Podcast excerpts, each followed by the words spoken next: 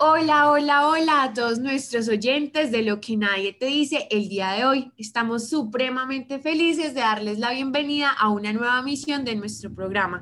Antes de empezar, nos encantaría darles las gracias a nuestro productor del día de hoy, Santiago Aristizábal, y a todas y todas las personas que están detrás de la producción de Radio Samán todos los días. Mi nombre es Victoria Rodas, soy estudiante de octavo semestre de Ciencia Política y Comunicación y el día de hoy estoy feliz de, feliz de estar con todos ustedes. Hola a todos y a todas, todas. Espero que estén muy bien en esta tarde de miércoles. Espero que lleven una buena mitad de semana y que la terminen excelente. Eh, pues tal como lo dijo mi compañera Victoria, hoy nos encontramos muy felices de estar de nuevo con ustedes. Traemos después de un largo tiempo a una invitada, a una invitada supremamente buena y estamos muy contentos de estar aquí con ella. Si ustedes supiesen lo difícil que fue cuadrar una cita, pero bueno, nada, aquí estamos. Eh, pues el día de hoy nos encontramos con Margarita Cuellar Barona, que es literata, está en la Universidad ICESI desde el 2007, es decir, aproximadamente hace 14 años. Y eh, pues está en el programa de estudios de género, eh, trabaja con la revista Papel de Colgadura y es la directora del Departamento de Humanidades. Eh, si quieres... Humanidades, sí. Así, perfecto. Si quieres, puedes dar un pequeño saludo, Margarita. Sí, muchas gracias por invitarme, María Paula Victoria. Realmente, como, como no doy clase en los programas de ciencias sociales, tengo, a veces tengo una distancia con, con las estudiantes y con los estudiantes de esos programas y me encanta que me inviten a esos eventos. No he estado en Radio Samán como invitada, así que estoy muy agradecida de que esta sea la primera oportunidad que estoy aquí de este lado de, de la producción. Muchas gracias. Claro que gracias, gracias Margarita por estar aquí el día de hoy con nosotros. Nos encanta saber que esta es la primera oportunidad que acompañarás a un programa de Radio Samán y pues nos hace sentir muy honradas de, de que este sea el espacio. Eh, nosotras pues lo que nadie te dice y las personas que han seguido el programa de manera como fiel y han estado ahí durante las dos temporadas ya que llevamos con Radio Samán, saben que nuestro propósito con el programa es hablar de todas aquellas cosas que no hablamos cotidianamente, que están llenas de tabúes, de mitos y que se tienen que hablar definitivamente dentro, sobre todo dentro de una comunidad juvenil como en la que estamos inmersas, eh, pues por lo menos María Paula y yo que somos las conductoras del programa y queremos definitivamente generar un espacio en donde se pueda hablar, debatir y sea un sano debate para expresar acerca de todos los temas que hemos tenido, porque ha sido una variedad bastante grande de temas que hemos abordado de la mano, pues, de personas que conocen de primera mano el, el, tema o testimonios que nos han mandado en temas de pronto un poco ya más como delicados, por decirlo de alguna forma. El día de hoy hemos decidido hablar un poquito sobre las ideologías y cómo esto de alguna u otra forma influye pues como en nuestro comportamiento día a día. Y con eso me gustaría explicar como la razón de ser de elegir este tema. Muchos de nosotros y nosotras nos identificamos con, con un movimiento, una ideología, una forma de pensar, una forma de actuar, llámelo feminismo, eh, antirracismo, o sea, cosas como que de pronto para las personas que nos están escuchando pueden sonar muy lógicas y mínimas en el comportamiento de todos los seres humanos, pero en realidad no lo son, porque todos somos diferentes y todos pensamos cosas distintas. Y en el camino de ir como adoptando todas estas conductas que consideramos justas y necesarias para nuestra sociedad y el cambio, nos hemos dado cuenta que también hay una parte no tan positiva en donde a veces se nos señala por no estar en un mismo nivel de proceso que otras personas, por actuar, y digo entre comillas, porque pues eso es lo que vamos a debatir el día de hoy, como incoherentemente con lo que profesa tal ideología, entonces no sé si soy feminista y lucho por los derechos de la mujer, entonces no puedo escuchar reggaetón y si lo hago, entonces soy mala feminista. Entonces por eso que el día de hoy te hemos traído aquí para que nos cuentes un poco qué piensas acerca de esto, si estos son mitos, si son realidades, si el ser humano es incoherente por naturaleza o por el contrario debemos todos los días de adoptar como nociones de, de lo que profesamos como mucho más cercanas a nuestra realidad. Y pues eso fue como a grandes rasgos el, por qué trajimos este tema aquí. Entonces te doy paso para que nos cuentes como una, una pequeña noción general de lo que opinas al respecto y para que pues nuestros oyentes puedan conocer lo que nos quieres compartir el día de hoy. Muchas gracias. Es un tema muy interesante y siento yo que es un tema que nos compete a todas y a todos. Y sobre todo digo a todas antes que a todos porque siento que a las mujeres em, son más duros con nosotras porque esta idea de la perfección, esta idea de ser como eh, desempeñarnos en un papel, ¿cierto? Que de pronto puede ser nuevo en algunos casos, para algunas, eh, o puede, porque, porque llega a un papel, digamos, un, un, lugar de poder, o porque, digamos, tiene contradicciones en su, en su manera de ser. Creo que siempre, creo que tienes razón en el sentido de que hay, no siento que se nos juzga con mayor dureza, ¿cierto? Eh, también, porque, también porque creo que en cierta medida hemos trazado una manera de obrar en la que manifestamos abiertamente lo que no nos agrada. Entonces, al manifestar abiertamente aquello que, de lo que estamos en contra, nos exigen ser consecuente con una cantidad de cosas. Em, pero yo pienso que yo no, yo creo que no hay un feminismo, ¿sí? Eh, el asunto es que hay varios feminismos, hay varias maneras como se vive este, este, este, cómo se vive el feminismo. Em, y yo creo la manera como yo lo vivo es, un permanente llamado a la, la reflexividad. ¿sí? Esa reflexividad implica que todo el tiempo voy a estar haciendo cosas que probablemente tenga que pensar sobre ellas para poder entender o para poder eh, de pronto corregir mis acciones. Pero no quiere decir que parto de un lugar de ser perfecta. Creo que justamente eso es, eso es, eso es como yo vivo feminismo. Lo vivo de un lugar de pensarme como persona, como ser humano, pensar cómo pensar mis acciones y mis pensamientos y cuando me doy cuenta que algo que no me parece que, que, que, es muy consecuente con la manera como yo creo que debo vivir mi vida, pues estar abierta a la reflexividad. Ahora, creo que esa reflexividad a la que estoy abierta también hace que las personas sientan que pueden decirme, eres inconsecuente, y, y entonces eh, regañarme, porque, porque si uno, un feminista no tiene que comer, ser vegetariana, porque, si, no, porque tengo que odiar el, odiar el, el, el reggaetón, o porque tengo que... Eh, digamos, regocijar por la muerte de Maradona, como pasó con Carolina Sanín, que salió a decir que se había muerto Maradona, que era una estrella y un ídolo, y salieron a crucificarla porque dijeron que no, que era un patriarca, que era un mal marido, que era un hombre, pero pues es que creo que uno, uno, puede ser feminista y, y, y, haber crecido con un ídolo como Maradona que tenía otra cantidad de virtudes, puede que no sido el mejor padre del mundo, pero tiene otra cantidad de virtudes que no se pueden, que no se pueden eh, desmeritar a la hora de, lamentar el fallecimiento de persona que fue importante para la vida de todas las, toda mi generación, por lo menos.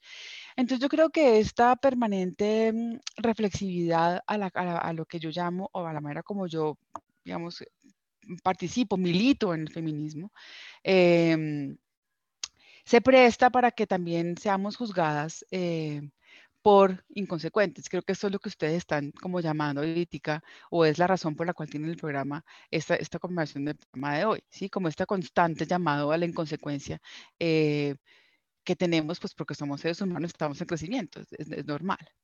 Entonces, no sé, ¿qué piensan ustedes de esto?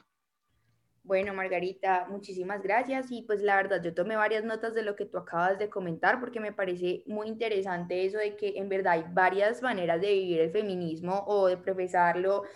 Me parece muy, muy interesante porque definitivamente, o sea, yo estoy de acuerdo con eso. Yo pienso que yo siempre, y creo que en este programa siempre hemos hablado que todo es un proceso y de que definitivamente lo que éramos hace dos años no es lo que somos hoy y no es lo que vamos a hacer el próximo año. Que todos los días estamos en constante construcción, aprendizaje, todos los días queremos ser unas mejores personas.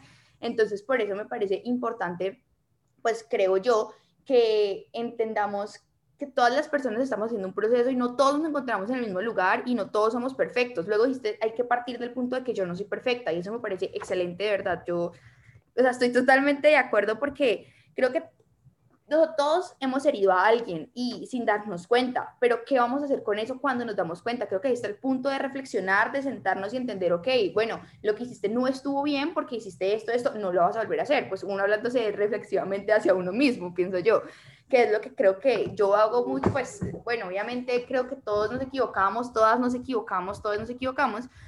Entonces, pero creo que eso es lo importante, de verdad, sentarse y pensar y, y también, o sea, ser consecuente es importante, porque definitivamente lo es. Y yo creo que cuando también uno habla sobre, o sea, pero creo que hay puntos de la consecuencia. Entonces, no sé, por ejemplo, decir como, sí, es que las mujeres debemos tener igualdad de derechos. Ok, perfecto. Pero entonces luego decir como, no, es que los hombres tienen que ganar más. O sea, eso me parece como ya una incoherencia, como, ok, pues, o sea, ¿qué estás haciendo? Eh, contraria a las otras cosas que vamos aprendiendo día a día, si bien, o sea, yo no soy fan y nunca seré fan de la no tolerancia, o sea, yo, porque vuelvo y digo, yo entiendo definitivamente las reflexiones que debemos hacer a diario, de que todo debe ser como por un proceso, entonces, pues nada, como que pues me parece importante partir de que somos personas totalmente diferentes, de que nuestras vivencias nos hacen algo, todos creo que estamos en un, en, como en el mismo, en el mismo, en la misma premisa, que deberíamos ser feministas, de que deberíamos apoyar el feminismo, pero entonces los procesos es entenderlos y aceptarlos. No sé si Iki de pronto nos quiere agregar algo a esto.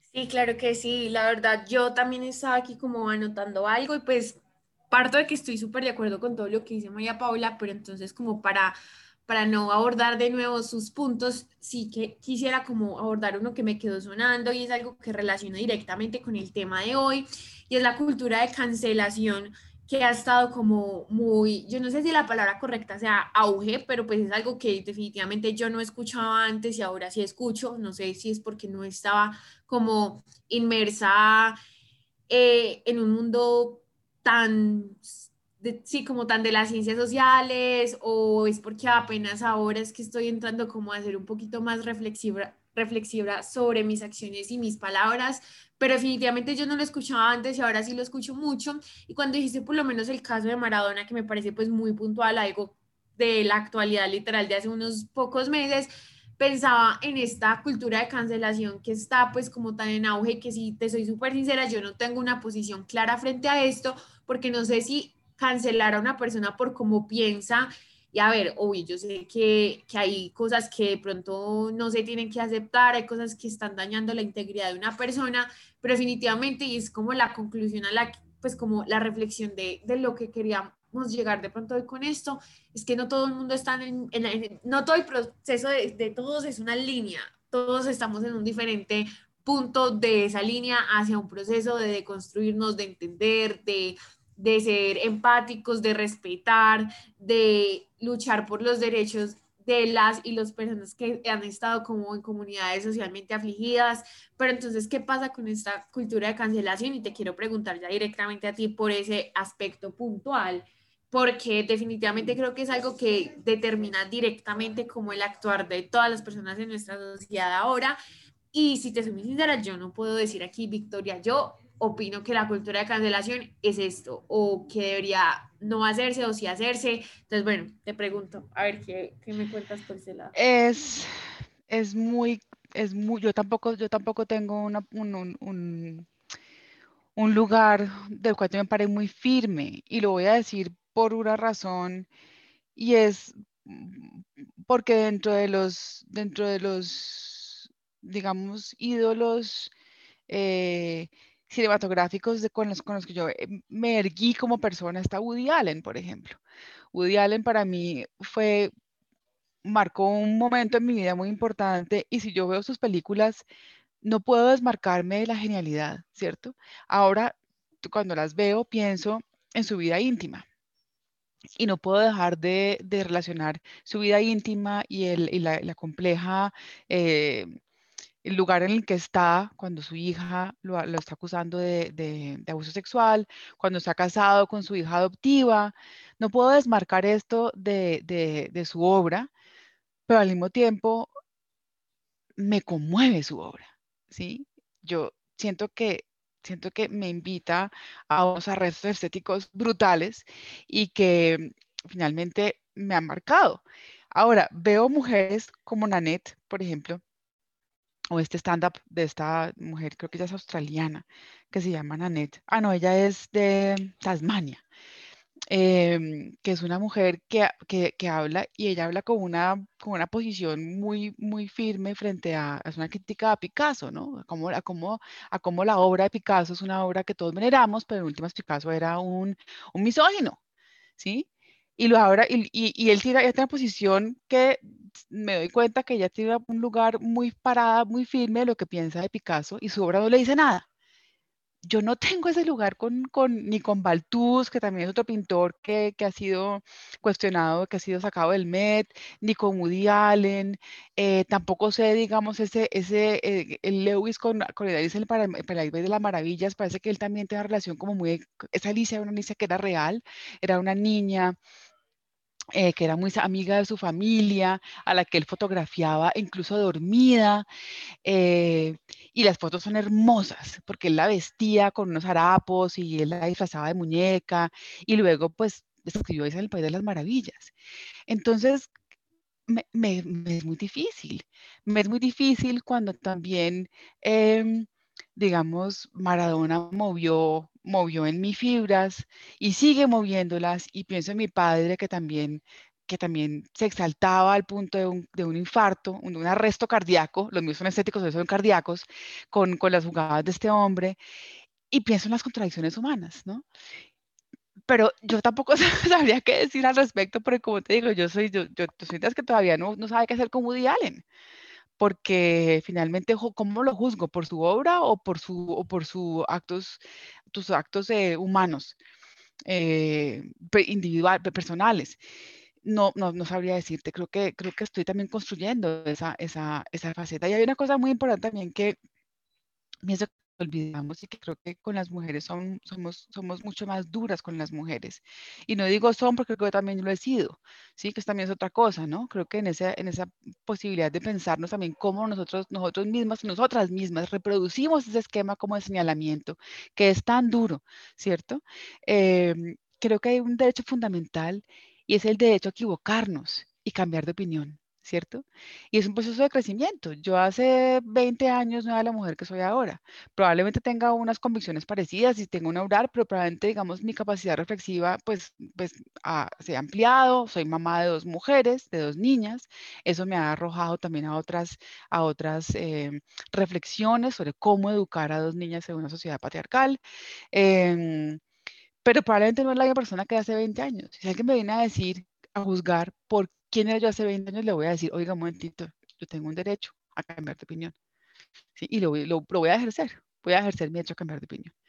Entonces, hace 20 años yo no había pensado nada Woody no hubiera, lo, hubiera, lo hubiera defendido capa y espada. Hoy me paro un poco más tímida, porque todavía soy de las que se siente conmovida por su obra, pero que no puede dejar de pensar que hay atrás hay, algo, hay un hombre que se mueve con derechos, eh, que no social le permitido, ¿sí? Entonces, sí, ahí estoy, ahí estoy. No es, no es un lugar, digamos, muy claro ni muy sólido, pero creo que está en construcción. Creo que esto que nos acabas de decir, eh, todo lo que nos acabas de decir, de verdad, nos da como muchos lineamientos a lo que precisamente estamos buscando, de que estamos totalmente como lo que tú decías, en derecho a poder cambiar de opinión a diario o, pues como con el paso del tiempo, con las enseñanzas y también con los contextos. Me parecía como bien interesante lo que decías hace 20 años con Woody uh, Allen, perdón, y ahorita después, y también como tener dos hijas en nuestra sociedad patriarcal en la que vivimos, porque si bien estamos avanzando, no nos encontramos ni cerca del punto en el que las feministas quisiésemos llegar. Entonces me parece como de verdad muy interesante pues eso, porque nos estamos como, creo que muchas veces, como tú lo decías, entre mujeres nos estamos como dando muy fuerte, porque creo que la mayoría de críticas no suelen venir de, ay, tú no eres una feminista de un hombre, sino que suelen venir de mujeres. Por supuesto, los hombres también hacen estas críticas o se burlan, porque pues esto suele pasar también, que los hombres toman el término feminista de burla, mientras que las mujeres muchas veces del mismo como del mismo círculo, o sea, del mismo aire, del feminismo, de todas estas corrientes, eh, tendemos a juzgarnos mal, tendemos a, a no entender que nosotras fuimos alguna vez esa mujer que no estaba tan como dentro, todo no había como deconstruido tanto para llegar a donde está hoy. Y eso me parece como muy importante porque en verdad, o sea, creo que esto siempre va a ser mi, mi, mi reflexión y es que tenemos que entender que no todos somos iguales, que somos una, que somos millones de personas y ojalá, o sea, en serio, ojalá ya todos viniésemos programados para respetar los derechos humanos, de respetar a las diferentes culturas, comunidades, pero definitivamente no lo estamos es un proceso. Y al final, si bien a mí me encantaría poder decir, ya estamos bien, me parece que también hay que respetar el proceso porque es algo muy bello, es algo demasiado lindo saber cómo hace tres años para mí, no sé, que un hombre no me abriese la puerta era como algo terrible y yo digo, pues no necesito que nadie me abra la puerta porque yo misma puedo hacer todo lo que yo quiera porque no necesito de nadie. ¿Sí me entienden? Entonces me parece como bien. Pero también si te la abre la puerta, también si te la abre, pues ¿por qué no dejársela abrir? Es que también es que, sí, como que no, no, no, esta independencia tampoco, tampoco no, no es que, es que el, que te, quiera tener un gesto de caballerosidad contigo, que además es una palabra que viene de la, de la, corte, porque, porque lo imponen, lo impone una mujer, de hecho, porque se da cuenta que llegan, que llegan estos personajes, llegan de, de, de, de montar a caballos sudados con las botas sucias y poner los pies encima de la mesa y ahí van a comer, y ahí es un momentico, baje los pies, esto es un gesto como de, de, de, como de civilización, si se quiere, o de civilidad más bien.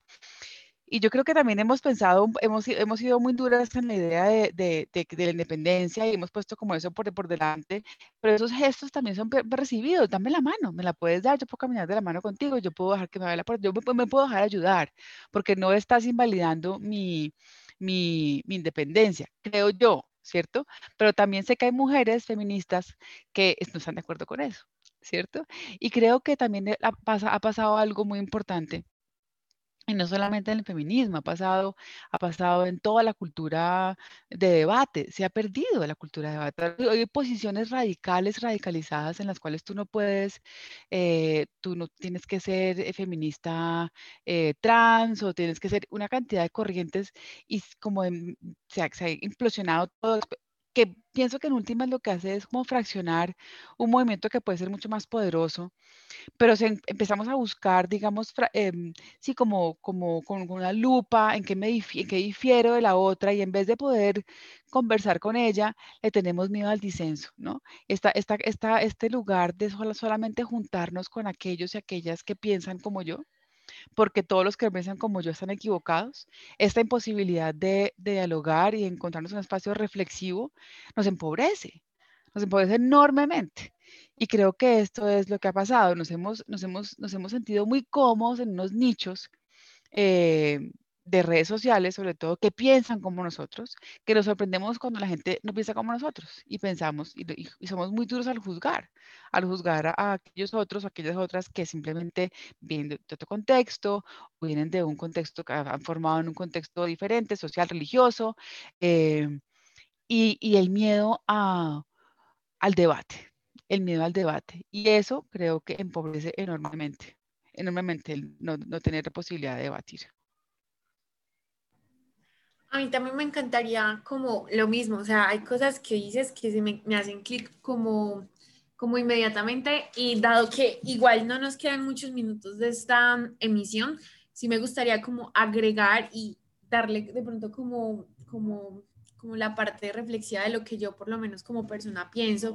Y es que decías que muchas de estas conductas que a veces se tenían por parte de personas que de pronto o le tenían miedo al debate o, de pronto no miedo, pero sí hacían que con sus acciones se fragmentara una comunidad que pudiese ser mucho más fuerte si dejáramos de lado esas diferencias y encontráramos en esas diferencias precisamente la unión que se necesitaba, pues siento que es, es algo importante a reflexionar como de pronto esa, no sé si, no sé si con mi, con mi pensamiento estoy atacando a alguien como, sí, como directamente me perdono si así es, pero pronto como con ese ideal de tener una superioridad moral mayor a las personas solo por estar en un punto diferente del proceso y por conocer más de un proceso que otras personas. Por ejemplo, qué lindo podría ser yo acercármele de pronto a María Paula y decirle, María, no entiendo nada, ni un carajo de que me estás hablando del feminismo, de la cultura de cancelación, de los derechos LGTB, o sea, como, y explícame, y que ella con todo el amor del mundo se acerque y me diga, sí, mira, es que esto es lo que pasa, y yo, uy, todas mis actitudes anteriores o cosas así habían estado basadas en cosas que yo desconocía e ignoraba, y qué lindo podría ser que cada uno de nosotros fuera parte de un proceso pedagógico en ese proceso de las demás personas, pero no nos encontramos muchas veces con esa, como con esa experiencia y qué rico pudiese reflexionar y que este mensaje le llegue a todo el mundo y es como si yo conozco algo, si yo estoy en un proceso de algo, si yo ya he entendido muchísimo más el porqué de muchas de las situaciones que se dan en nuestra sociedad, ¿por qué no compartir lo que yo sé con alguien más con amor y no con señalamiento, no con juzgar el por qué su proceso va tan lento? Hay personas que hemos entrado a estos, procesos hace un año, un año y medio, otras que llevan 10 años, 15 años, personas como tú que de pronto ya conocen muchas más nociones del, del, del tema y que nos pueden compartir con, con, todo ese cariño y amor del mundo para que sea, cada vez seamos más como así, uniditos como tú dices y no fraccionados los que fortalezcamos esta comunidad. Entonces así, iba a dar como esa pequeña reflexión concisa para que allá luego si quieres tú nos des como unas últimas palabras de conclusión, creería yo. Sí, hay otra cosa que me parece importante y es, hay un término que me encanta, me encanta, es un término de Sara Ahmed, de una mujer eh, que me gusta mucho, eh, que tiene varios libros interesantes. Uno se llama Vive la vida feminista, otro se llama La política cultural de las emociones. Bueno, ella tiene una, ella también tiene un blog que se llama Feminist Kill Joys. Las feministas matan la alegría, ¿cierto? Em, y yo me acuerdo de un amigo que ya quien yo quiero mucho me dijo, es que se ha vuelto muy amargada. Entonces yo me dolió mucho ese comentario, porque el que yo no pudiera continuar riéndome de los chistes misóginos, me hacía, una, me, hacía amargada, ¿cierto? Em, y yo creo que esto no podemos estar en todo, no podemos ser todo. Yo creo que yo profeso o creo que el feminismo que me gusta a mí es un feminismo, un feminismo más festivo que, que denuncia, ¿cierto? Prefiero como hablar de las cosas que me gustan que de las que están mal. No creo que, no, hay que hacer, hay que hablar de lo que está mal, evidentemente, ¿no? Hay que corregir aquello que tiene que corregirse, pero digamos, más que sentarme a denunciar y lamentarme, me gustaría más ser más propositiva y empezar a pensar otras maneras de, ejercer este, este feminismo que yo lo quisiera que fuera un poco más alegre y más festivo. Em, pero si me toca ser la amarga, pues voy a hacerlo, porque no me voy a sentar a reír de un chiste que simplemente me parece ofensivo. Eh, y creo que esa constante llamado, em, eh, pues no sé, como este, este, este, este, constante llamado, no, este constante señalamiento a cualquiera que sea la actitud que tengamos, es dura, es dura, es dura y, y toma tiempo, digamos, sacarle callito a, a estas cosas para estar cada vez más tranquilas con, con esto que queremos ejercer. ¿sí? Con este, con esto que queremos hacer. Pero no es una, no es una, no es una, no es un tanto, fácil, ¿sí? Y creo que mm, es lleno de inconsecuencias, como somos todos los seres humanos, y que justamente lo que yo me ponía al principio, ¿no? Que es esta, esta capacidad reflexiva, es la única que, cosa que pienso yo que, me acerca mucho al feminismo. Esta capacidad como de pensar y de estar todo el tiempo en pregunta, en pregunta. En pregunta frente a lo que estoy viviendo, frente a lo que estoy haciendo, frente a lo que estoy reproduciendo con mis maneras de actuar. Nada, Margarita, la verdad, me encanta, quiero literal decir que me encanta lo que acabas de decir de un feminismo, de celebrarlo más que de la queja y porque creo que en verdad nos hemos encasillado mucho en que las feministas, sí, muchas veces como dejarnos de reír y está bien, o sea, yo estoy de acuerdo contigo, no nos podemos reír de las cosas que de verdad son misóginas, de las cosas que van en contra, pero me encanta como que de verdad, o sea, esa, esa como celebrar y estar felices de lo que estamos haciendo, porque al final esto es como es una revolución, pues sí, es una revolución y es algo que nos tiene que hacer felices, no va o sea, es para nosotras, por y para nosotras y pues nada, la idea es como que en verdad aprendamos todos y todas. Lastimosamente se nos está acabando el tiempo, nos queda muy poco tiempo, ya tenemos que empezar a cerrar, así que muchísimas gracias. Eh, creo que este es un tema que se queda demasiado, o sea, demasiado largo para 30 minutos, entonces nada, eh, muchísimas gracias por acompañarnos el día de hoy. Creo que nos dejas grandes reflexiones. De lo más de lo que hablamos acá, podríamos hacer otros, no sé, infinidad de programas de Radio Samán, a a discutir precisamente las pequeñas cosas que van saliendo.